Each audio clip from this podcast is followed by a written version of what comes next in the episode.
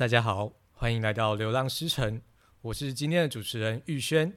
今天我们请到了江湖上人称吴董的吴大哥来，哎，尊重哦，我怎么都不知道有这种称呼。没有没有没有，今天吴董难得啊，他从高尔夫球场好不容易抽空过来，不要再骗了。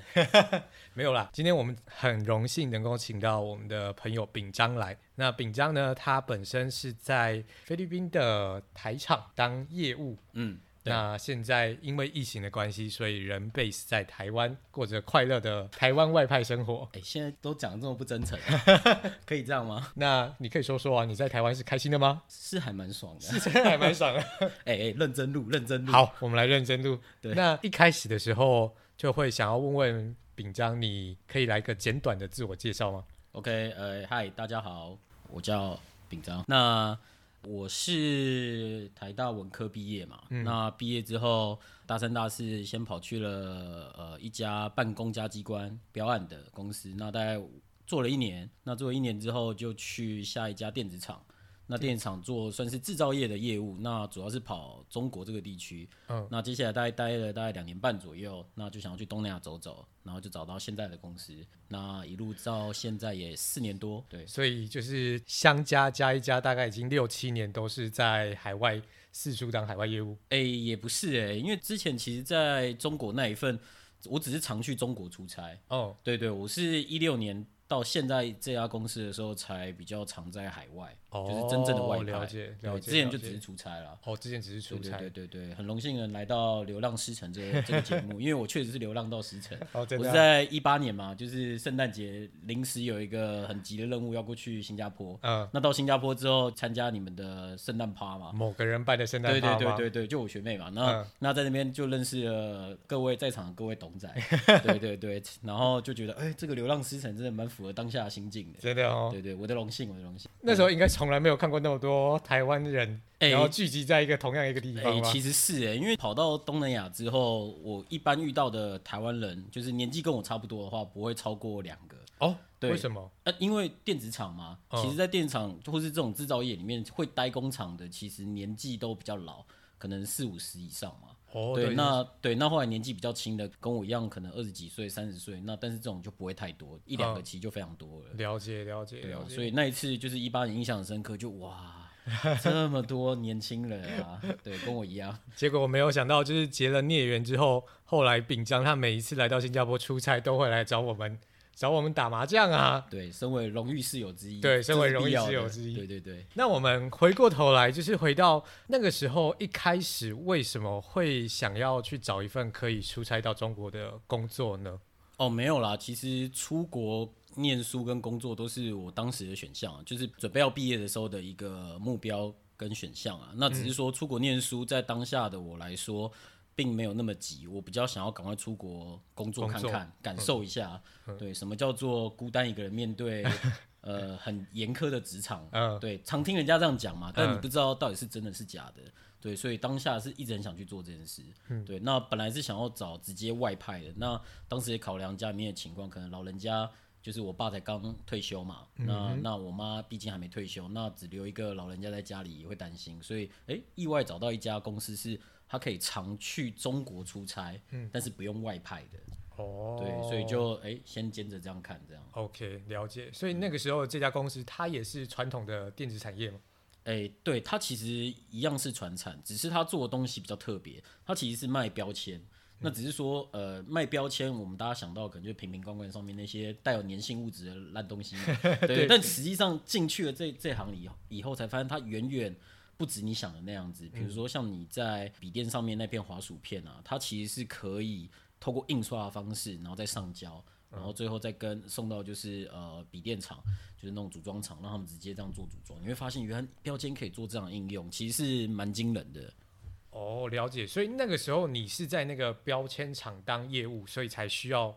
呃，出差到中国去拜访客户吗？还是拜访你们自己的工厂？应该说，因为我是那个部门里面，就是呃呃，我刚好我刚好算是运气不错，就是被破例放在一个会需要对海外的部门。嗯、所谓对海外的部门，就是他可能客户是台厂，但是他不是只有在台湾有厂，他是在中国。有好几个厂区。那我当时面对的客户就是，呃，他在中国的厂区就不止一个，可能四五个这样子。所以，当我每次出差的时候，我可能就必须要呃几个城市这样巡回。那几个城市这样巡回之后，就变得我可以在一次的出差里面可以去体验，或者是去亲身去见识不同城市的风情，这样。哦、对对对，不同城市很强的人，哇，大概这样，听起来蛮幸福的、啊。所以就是客户都还是台湾的厂牌。呃，对对对，可是对到的人大部分都是人在中国的台干啊，或者是当地的当地的路干之类的，对对对对对对对，就比较特别了，算是蛮特别的经历。所以你短时间内可以收集，OK，原华东的人他们的一些做法，他们的个性，那或者是华南深圳那一块，他们的呃，你说他们的风情文化，或者他们的习惯，真的是完全不一样。哦，真的吗？对，所以那个时候最害怕什么时候？就是最怕秋天的时候出差，为什么？因为秋天。华东跟呃重庆那边的天气是比较冷，嗯，然后但是到华南又非常热，嗯，最怕就是先去重呃先去深圳华南那一块，嗯，然后再飞去重庆被冷死，然后再飞到华东再被冷一次，对，那个时候真的蛮害怕这种这种出差行程。嗯，那通常这种出差行程是不是要一直应酬？呃，对，我在这一份其实去中国出差很蛮长一段时间都是要应酬，晚上啊，嗯，那就变成说，那因为工厂都是七八点就要就要起来就要上。进办公室嘛，对，那变成说你其实根本就没什么时间睡，白天要处理你的公事，嗯、或者是处理你一些就是案子的进度，嗯、那晚上的话就是你可能会跟一些呃那边的台籍干部啊，或者是出差到那边的一些呃台湾的员工，那跟他聊聊聊聊天嘛，或者吃吃饭啊什么的，啊、有时候就是哦整两三个礼拜都没办法睡好，其实蛮累的。嗯，嗯可以完全可以想象，所以通常这种厂区啊，它都是在那种大城市嘛，还是在那种二三线的城市？呃应酬的地方是在大城市，应酬的地方，但是工厂都是在乡下。哦哇，所以你们都还会跑，所以那种感觉就是你可能风尘仆仆的搭飞机到就桃桃园机场降落之后，嗯、你要先坐车到南投，嗯，然后晚上还要特地开车跑出来，就是台中吃完饭，然后再开车回去。嗯、哇，其实蛮累的。哇，那光想到都觉得累。我现在讲一讲，我就觉得想睡。那后来啊，就是你在那边，就是除了业务之外。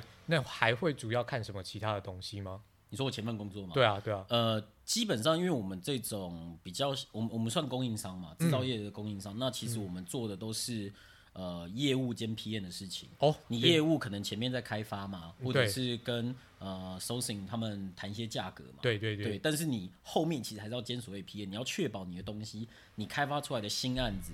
因为像我说的标，我们做的不是一般的那种标签，有些可能算是比较特别的印刷延伸的应用。对，对，对，那其实这个你要确保这些新案子，它可以在时间内完成，然后可以配合客户的一些市场需求，然后甚至到量产，嗯、真的都是业务兼 PM。哦，所以就是客户也是一些可能都会是一些硬体的品牌，然后这些硬体的品牌会跟你们下单。那身为业务的你，就是不只要去招客户，然后自己也要下海跑去。盯那些东西可不可以准时的上线？下海这个词用的不错，下海对，确实是这样啦。那因为以前对业务的认知就是哦，我就跟客人，我就跟采购谈好价格，嗯、然后把订单追到手，这件事就结束。后来实际进入了就这一行，因为这一类型的制造业之后，你会发现其实不单单是这样。哇，对，你前面谈好了，但是后端在工厂那边，如果他没有配合你想要的时间，或是你想要的形式，把这东西产出。产出来的话，其实你是完全没办法完成这个所谓的专案。哦，对了解。所以那也还蛮像是就是一个人当两三个人用的感觉。呃，很很遗憾的是，对，台场通病吗？台场台厂，好用的年轻人，好用的年轻人饼章，对，好用一直用，好用就一直用。那你当初在中国出差的时候，有遇到什么很坑或很奇怪的事情吗？印象深刻的？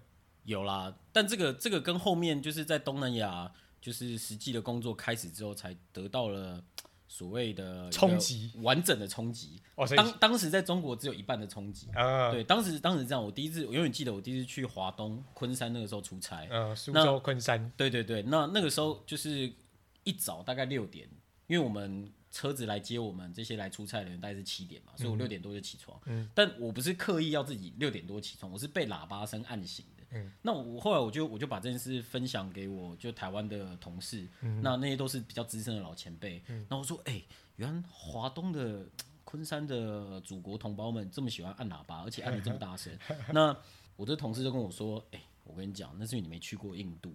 你去你你在昆山的时候，你会觉得他们为什么一直按喇叭，对不对？嗯，你如果去印度，你会惊讶的是，他们的手是一直放在喇叭上面，他是偶尔拿起来关的时候，然后我就觉得哦，这是假的。但我那时候是半信半疑啊。那直到就是一八年，我有刚好有机会去印度的时候，然后就觉得哦。他讲的真的是真的，真的、哦。我在印度真的觉得，我人生最有可能得躁郁症，就是那那段 在印度的日子，因为我真的觉得超吵。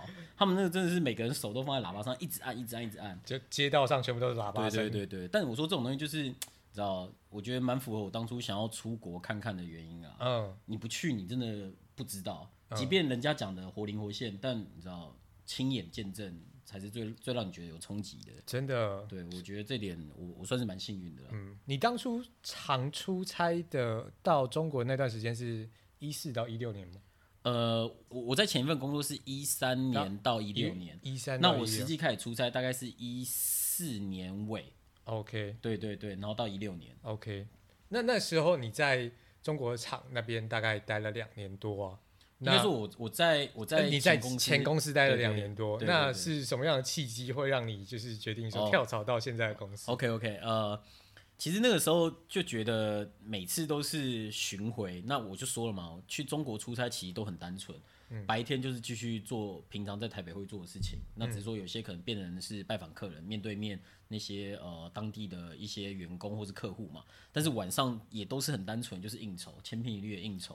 那我就觉得有一点点无聊。嗯，那我会觉得如果我我每一季或是每个月出差这样的出差的形式，我觉得也差不多。你看不到未来有什么比较不一样的，或是你可以见识到比较新颖的东西。那我那个时候就觉得，呃，想要去东南亚看看，因为我认为我。当然我知道中国有很多很棒的地方，或是有一些你不去你不知道原来这里长这样的地方。但我会觉得那些地方我来旅游就好，嗯、我想透过出差的方式去了解。嗯、对，那我就觉得我如果有机会，我想去东南亚看看。所以后来在一六年的时候，我就呃就是开我的履历嘛。那开我的履历，结果 我我我其实履历都是旧的，我还没修。然后现在这家公司的人资就说：“哎、欸，我们在东南亚。”泰国跟菲律宾就是有有有缺，要不要过来聊聊看？我说，哎、欸，这么快啊！哇塞！然后就去聊了，然后后来去聊一聊，就是聊得也蛮顺的。嗯。那只是因为我当时也说我要跟我的前公司好好交接，因为毕竟我我就说我们那种海外部门，其实一个人负责的客户都有点大。嗯。你如果说走就走，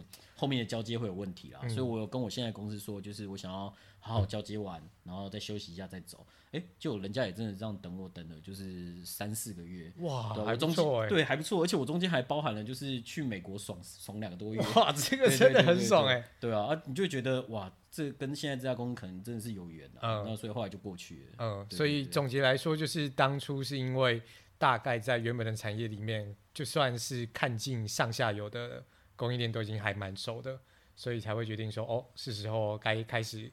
可能改个履历，然后骑驴找马一番，嗯，结果没有想到骑驴的第二天就找到马了，还没开始骑就 还没开始骑就，就找到了，还没开始骑马就找到了，然后新公司愿意等你，那不敢说，其实不敢说，就是对这个产业这么熟了，嗯，只是说你对我当时卖的那个产品大概知道会发生什么会发生什么事，然后或者说会长怎么样子，那你会觉得，因为前公司在当时的布局还是以中国地区为主，那对中国地区你就会觉得。好像大概就这样。那想要换一下不同的区域来了解一下，OK，对，不一样的生活或者不一样的文化，OK，所以跟不止跟产业，跟本身的地理环境也有关系，就是跟想要去哪里。对对对。那你后来的公司跟你前面这家公司，它产业上是有相关的吗？哦、呃，它一样都是电子零件这一块，OK，对，那只是说之前做的是标签嘛，现在做的是线材这一块，线材。对，那。呃，USB 线啊，这些各式各样的内部线啊，大概是这样。对，那做这行就是往往，它虽然都是呃电子零件的供应链，但是里面的东西是真的完全不一样，所以我等于就是打掉再重重学一次。哦，对，你对于产品的知识必须重新再来，重新学，重新去去碰，然后透过客户给你一些反馈，然后去去了解说，哦，这个东西跟。上一条线有什么不一样？下一条线有什么不一样？OK，就是重新学了。OK，所以对硬体的电子业来说，就是换一个产品线，就真的就是要全部。呃、对它的模式可能很接近，但是产品不一样，真的就是不一样。嗯，对对对。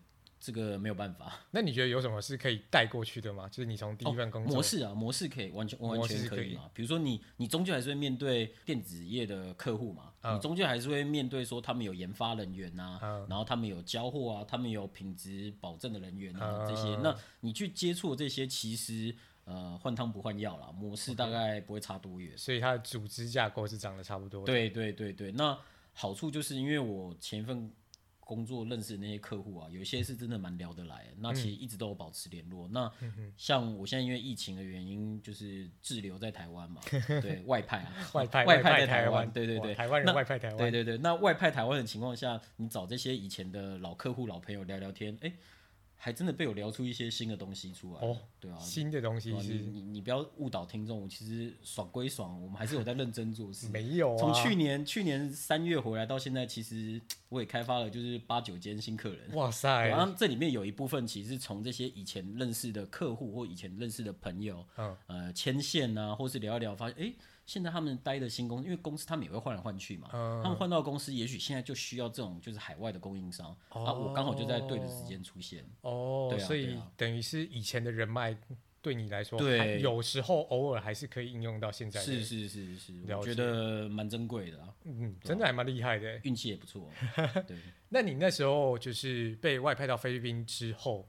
他们主要是让你做哪些事情呢？你说我现在公司吗？对啊，我现在公司，呃，我这家公司比较特别，因为我们算是，呃，算有上市，但它其实是中小企业。OK，对，所以其实它的组织比较扁平。OK，就是董事长啊。总经理啊，其实都是那种我电话马上打过去，他会直接说：“哎、欸，来，你要你要讲什么？” uh, 对，对对，你不用说透过很多层，反正我前公司的组织比较庞大一点，我中间隔了好几层的经理啊、协、oh, 理啊什么的。Uh, 对，那现在这份工作也因为组织比较扁平，你也知道台厂就是好用一直用嘛，所以 其实我在这家公司我是要负责业务兼采购的。对，采购也要。对对对对，因为他们的认知是你业务。你左手业务得到客户的情报，你右手采购就去备料嘛，你没有那种讯息断差，嗯、这个可以理解啦。但有时候就是有点累，所以你就是以业呃，你就是客户跟供应商两边都要管。对啦，但是后来因为真的是有点太忙，所以其实会挑啦，就是比如说采购可能会挑比较大项的。真的需要谈一些价格，或是谈一些时间的，我才出来谈不然可能就放给底下人去。那真的他们有问题才会找我。哇，放给底下的人，所以怎怎么了吗？所以放这个字用的不对啊。饼浆兄放给底下的人，目前底下是有多少人？我我之前在菲律宾的配置是业务加采购部门嘛，那底下加加减就是大概十二个人，常常备十二个。哦对对对对，那可是十二个。里面就是有时候会来来去去嘛，嗯，对啊，对啊，对啊，就像现在疫情，就是呃呃，就就更难控制那里面的人数啊。了解，对对对。所以你们那个也是在菲律宾的时候，也是公司兼工厂，算吗？呃，厂办合一，可以厂办合一，对对对对，公司跟办公室对，厂办合一，是在马尼拉附近。离马尼拉大概一个半小时的车程，嗯，对，哎，算一算，差不多就台中到南投，所以台中到日月潭，从中国的南投跑到了菲律宾的南投的意思吗？可以这样讲，哎，你这样讲会被南投的朋友们，哎，是你先提起南投的，我只想表达这个这个环境，哦，了解了解，了解了解，所以所以你们那边也就是说，就是你在的那个菲律宾的那个城市，就小城，它也就是呃很多的工厂，对对对对。就是比较环境，就是比较乡下的地方啊。OK，就是你可能不会在那边随便跌倒，都会跌在一家 Seven 前面。你可能要就是开车一阵子再跌倒，再找到 Seven，大概这种概念。呃，就是玩酒精路跑的话，要走很久才会遇到。你这你这个酒精路跑可能算铁人三项。对，对你那个路跑的话，会比酒精多很多的感觉。你可能跑到最后就是酒没喝几杯，然后人已经没力了。对，大概这种概念。OK OK，了解。哎，那这样的话，我就会还蛮好奇的。所以在菲律宾那边是有很多的台场吗？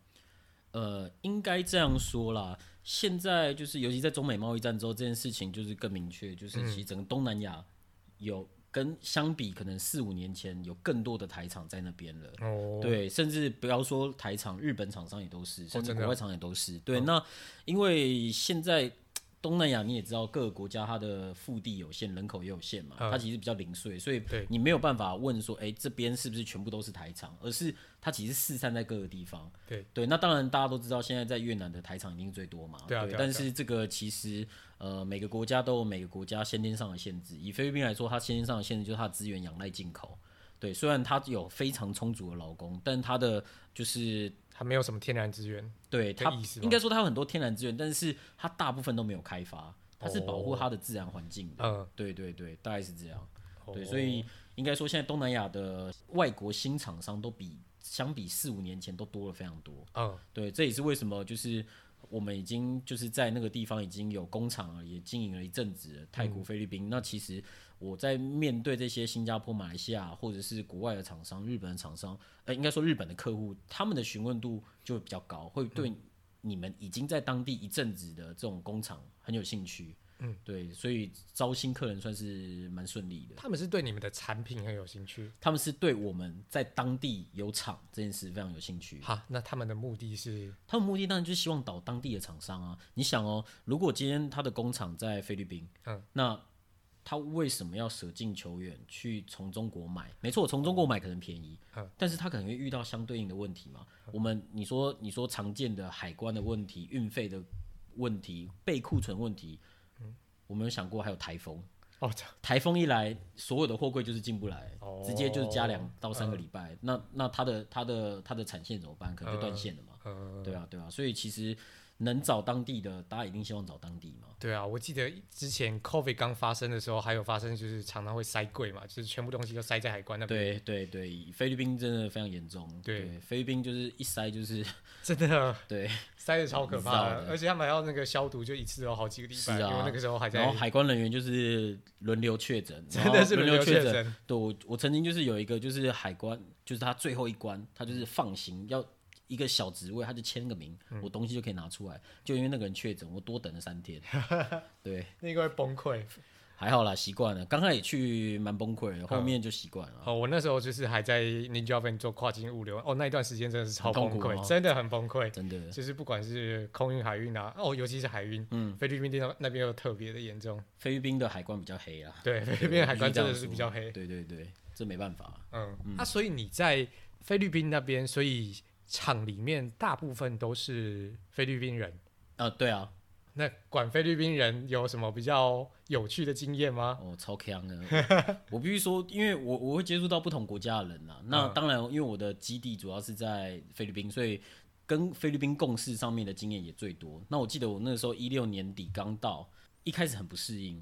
嗯、第一个当然语言上虽然都讲英文，但是他们有一些语法我是真的听不懂，对。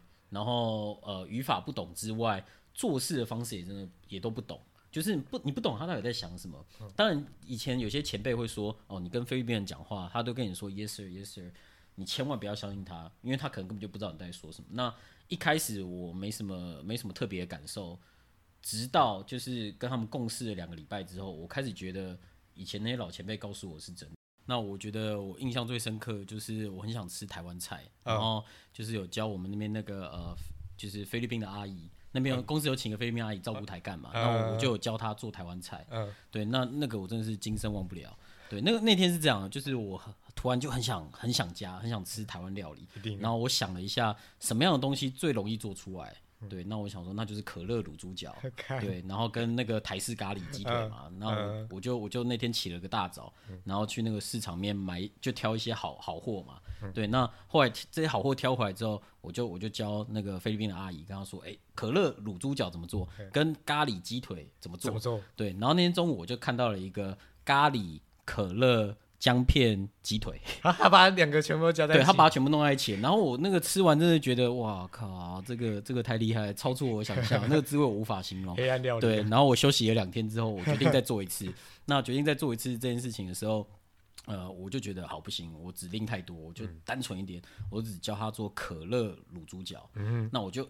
我就把所有食材的分量全部都分好，然后该加多少我都全部都把它定义好，然后一个动作一个动作这样教他，嗯，然后教他这样做完之后，哎、欸，那天中午我终于吃到朝思暮想的台式卤猪脚，哦，好不容易哦，对，真的是好吃哎，然后吃下去真的是感动，眼泪都流出来，你知道吗？然后就觉得啊，这个时候如果有个卤蛋就好，然后我就跟他讲说，因为他平常都会做水煮蛋帮我做早餐嘛，然后我跟他说，哎、欸，你就把这两个水煮蛋加下去一起煮。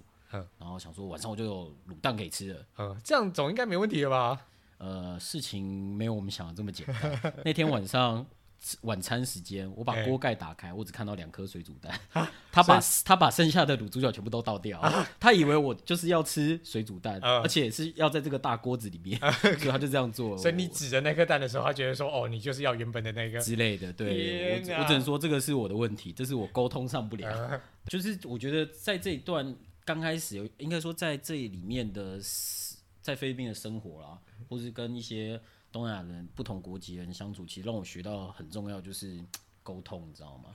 沟、嗯、通真的是有沟也要通，懂吗？你你讲了，好像你们针对一件事看似取得共识，但是如果大家立基点不一样，说真的，你永远不会达到你想要的结果。嗯、我觉得我在这里面学蛮多，因为毕竟你在那边也要经历所谓的管理嘛，对管理这种东西真的不是那么简单嘛。那你说？看看各各式各样的工具书啊，从上面学习啊，然后再跟真的实际实物操作，其实又有很大的差异，嗯，对啊，那加上你跟不同国籍人又有语言甚至文化上背景的差异，其实实行起来，我觉得也闹了蛮多笑话。对，有时候刚开始可能会觉得很不能理解，觉得到底在搞什么，但是后来发现你不能以本位思考去去想嘛，嗯，对，那你你重新转换一下思考，换了不同的方式，取得一个说大家比较容易跟上。你想做的方式跟你想做的结果，那其实我觉得相处起来，或者是一路这样共事起来，结果会慢慢转好，会比较顺利。对对对，有差啦，真的有差。嗯，那你觉得菲律宾人跟台湾人他们有什么比较个性上或文化上的差异吗？诶、欸，很多诶、欸，真的太多了。但是我觉得，呃，最大的差异就是菲律宾人比较爱面子，比较爱面子。对，严格说起来，我遇到的东南亚人大部分都比较爱面子，而且也。嗯呃，不确定能不能这样讲，但热带国家看起来身心都比较浪漫一点。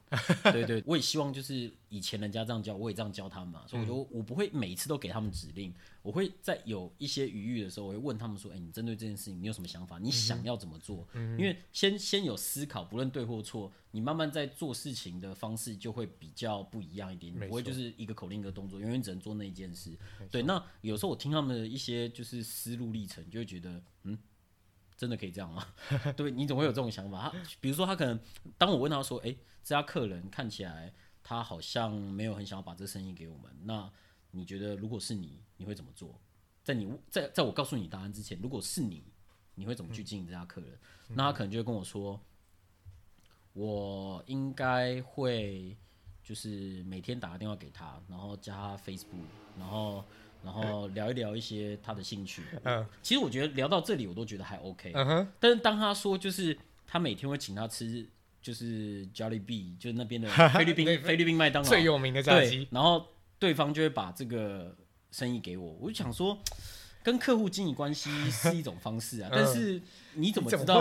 对，你怎么知道你天天请他吃就是 Jollibee？他就会把这个生意给你，你其实是想自己吃 Jollibee，对，我就对啊，然后我就觉得，反正就有这些很很浪漫的想法，呃、对、啊、你请你请人家吃 Jollibee，你可能会跟他关系变好，嗯、但是并不等于他就，他就会把生意给你，是因为他必须要考量很多东西。对，假设我这东西卖十块钱，人家只卖一块钱，对你看你请他一年 Jollibee，他也不会把这生意给我了，对吧、啊？那你就觉得 OK 酷哦，就是他们比较天马行空的想法，有一点有一点，对，哦、但有时候你也就是会觉得嗯可爱，大概这样。嗯，对。那你在目前在菲律宾待了三年多，对，那主要都是负责菲律宾这边的事情哦？哎、欸，其实我刚开始去公司，对我的期待是，我就顾好菲律宾的工厂，嗯，那边的业务，那 PM，那因为那边的台干不多嘛，那那边台干不多，他们也会希望说你可以帮忙分担一些工厂的事务。可是你也知道，我就是坐不住嘛，就是坐不住，所以才去 国外工作。嗯，那怎么可以接受公司把我留在单一的地点？这样太对不起我这个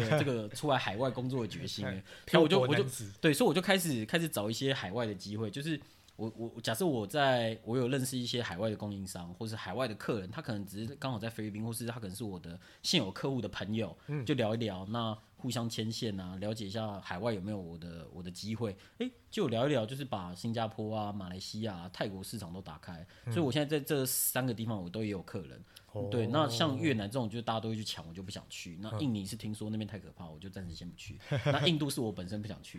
对对对对，那我反正就是开了这几个市场嘛。那开启了这几个市场，就变成说我开始会有蛮多的出差机会。那因为前面有说过，我们公司就是比较扁平嘛。那比较扁平的话，其实你有我有我的想法，那公司其实认为说，哎、欸，我每次去都可以带不一样的新的生意回来。嗯、他后来也渐渐的不太会去管我说我到底要干嘛，嗯，顶多就是。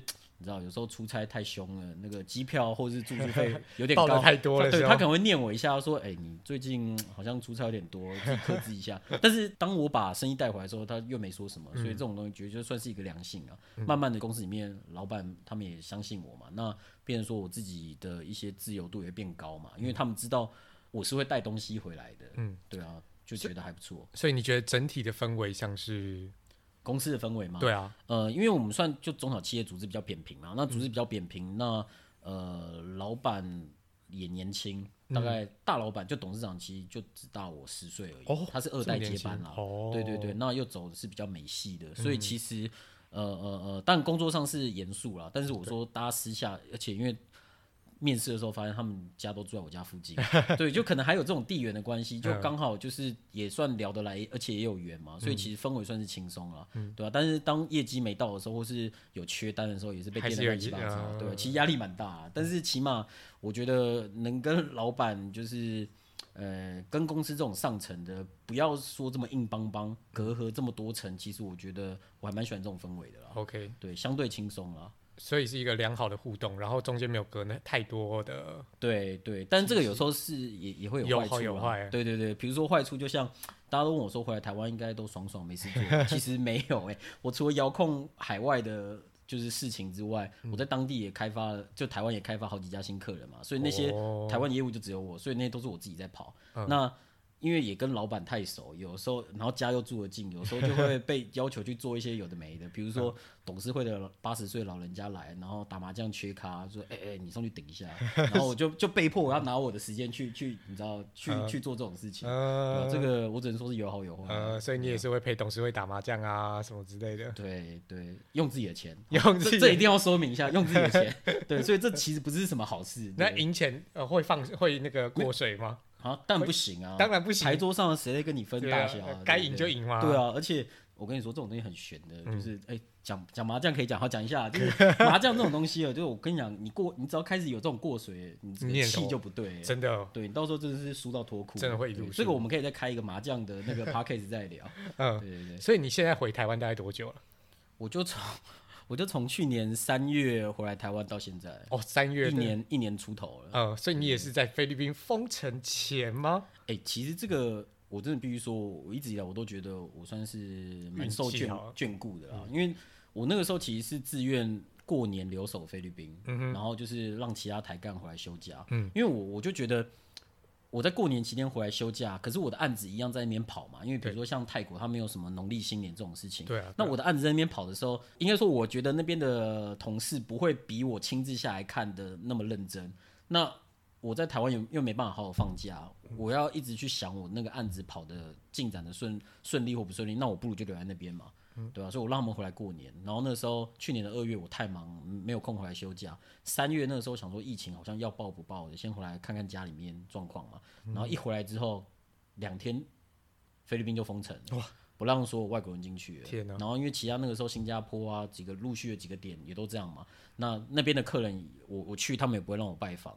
那就顺势留在台湾嘛。那本来顺势留在台湾就是可能抓成一两个月就回去，哪知道菲律宾疫情急转直下，越来越严重，嗯，对吧、啊？然后就一路待待待待到现在。那在台湾又开发了新的客人，老板就觉得，嗯，你在台湾还可以跑客人，你在菲律宾 你就只能每天 landno 啊，在那个工厂里面，那你不如继续留在台湾，对吧、啊？所以现在他们就有在跟我谈，就是是不是留在台湾这样，哦，就还不错啦。但观望观望，嗯，因为菲律宾目前的疫情也还没有好转的迹象嘛。菲律宾从三月开始变变种病毒一出来之后。从每天的两千例扩增到大概一万例，天啊！对啊，而且他们是很多检验，就是检验费付不出来，所以这是在没有检验完全的情况下就一万例，那你就知道它实际可能更多。对，我听说东南亚很多国家都是这样，是啊，就是其实它实际的案例比它真实的数报出来数字还要多很多，对，非常非常严重啊。对啊，因为像你那种小乡村，他根本就没有钱去负担那种检验的费用，而且对他们来说，他们那种村里面，如果你说你发烧，嗯，村长就说那你留在家里面不要出来，嗯、哦。但他不是叫你去治疗，一方面你也没地方去，嗯，对。那你说这种东西群聚感染其实很正常，尤其是东南亚是个很浪漫的国家，菲律宾尤其浪漫吗？我相处的多嘛，我更觉得他更浪漫。嗯、你知道那个时候封城很好笑，嗯、大家的封城都是你那个确诊数会先飙高再掉下来嘛。对对对对。菲律宾一封城之后，他确诊数一路飙高，超厉害。他本来 他本来一天是可能几百例，嗯、一一两千例，开始封城之后是三千、五千、七千、八千、九千，这样一路这样上去的。真的很猛，然后后来、嗯、后来就是就是经济快崩溃了嘛，嗯、封了两个月之后，就是好没办法，一定要解封。嗯、然后解封之后，大家可能要回去上班，然后然后也比较会怕，就是可能那个外外资的工厂会管理嘛，所以确诊才慢慢掉下来，然后再加上没钱付检测费，才掉到每天两千。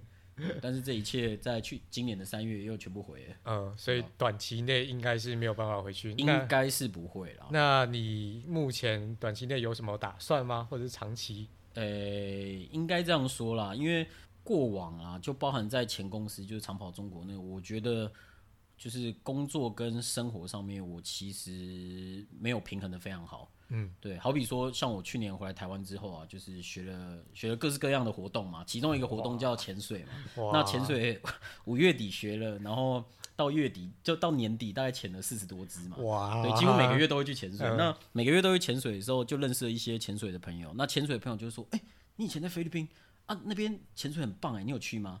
然后我就说没有，然后就各种被笑，反正就是被笑爆。那为什么？因为我根本没办法离开工厂那么久，我在那边周末都是我的出差日，不然就是我的补眠日。嗯、那真的有一天就一两天真的很闲，我也就是只想到市区吃顿好啦，然后放松啊，啊对，就是你知道休息一下。可能那你，可能你自己回来台湾这样一年多之后，你就觉得其实工作跟生活的平衡真的没有平衡的非常好，所以我觉得。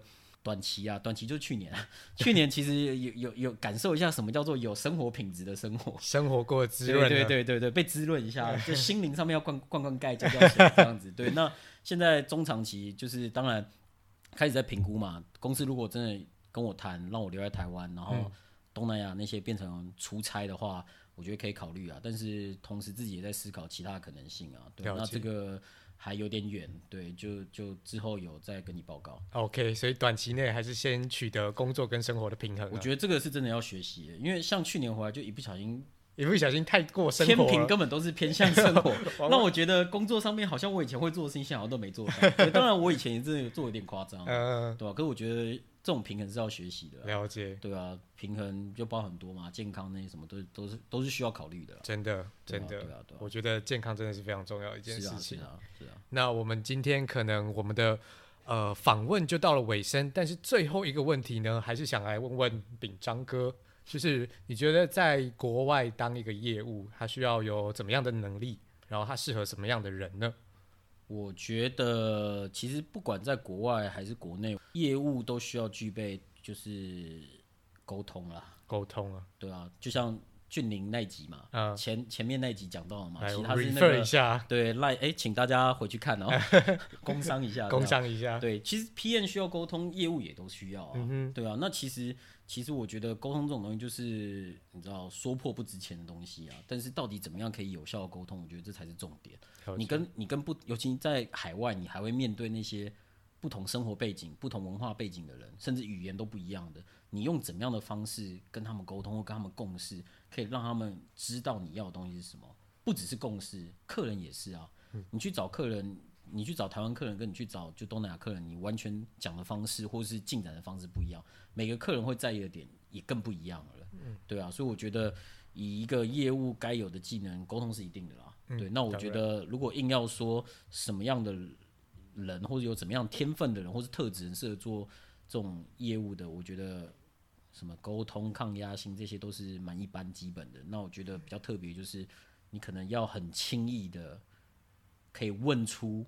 关键的问题哦，就比如说你像像我，我是这样。其实我在跟认识新朋友，或是就是认识新的客人、新的产业，有些东西我是真的很好奇。嗯，但当我好奇去问的时候，你不见得，你如果都是问一些很表面的东西，其实你问不出什么。嗯，但你如果有稍微，比如说接触，或是去前面做一点点功课，或者你在跟他聊天的过程中，你你闻到了，你可能有机会的点，你去问一些比较关键的问题，带出。他的需求，嗯，诶、欸，这就是一份新的生意。OK，所以有点像是你从你原本有的知识里面建立一种追问的能力。